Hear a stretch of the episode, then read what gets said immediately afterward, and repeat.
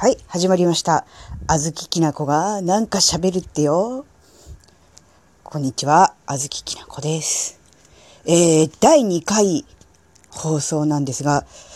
えー、いきなり今回はちょっと社会派？社会派っ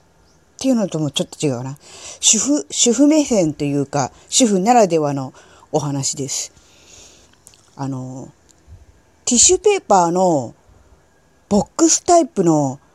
あの、5個入りのって売ってるじゃないですか。えー、200円、300円ぐらいかな。あれを、ちょっとあの、なんて言うんだろう。パックになって入ってるやつをビニールを剥がして、一個一個バラバラにする作業っていうのをしてたんですよ。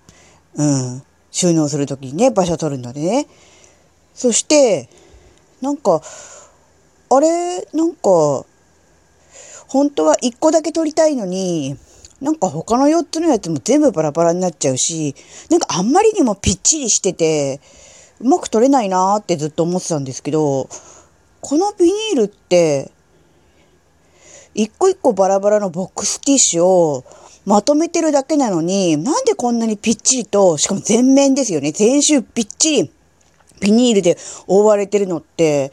なんかもったいないし、なんかいい方法ないのかなとかって思って、なんか郵送するときになんか都合がいいとか、なんかそういう理由が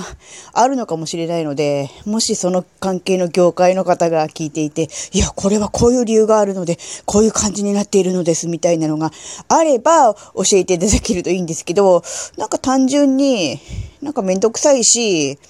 無駄多いなって思ったんですね。うん、なので、うん、あの、ボックスティッシュの5個入りパックの周りのビニール、あれ、こうやると、すっごいめっちゃ簡単に綺麗に剥がれますとか、あるいは、それはこういう感じの理由で、そうやってびっちりくっついてるんですよ、みたいな理由がわかる方、知ってる方いたら、ぜひ、えー、お便りいただけるとありがたいなと思いました。そうですよね。でもあれ、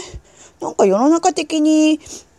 なんだろう、買い物袋が、あの、レジ袋ですね、ビニール袋が、なんかエコじゃないからって言って有料化とかってなってて、まあそれはそれでいいんですけど、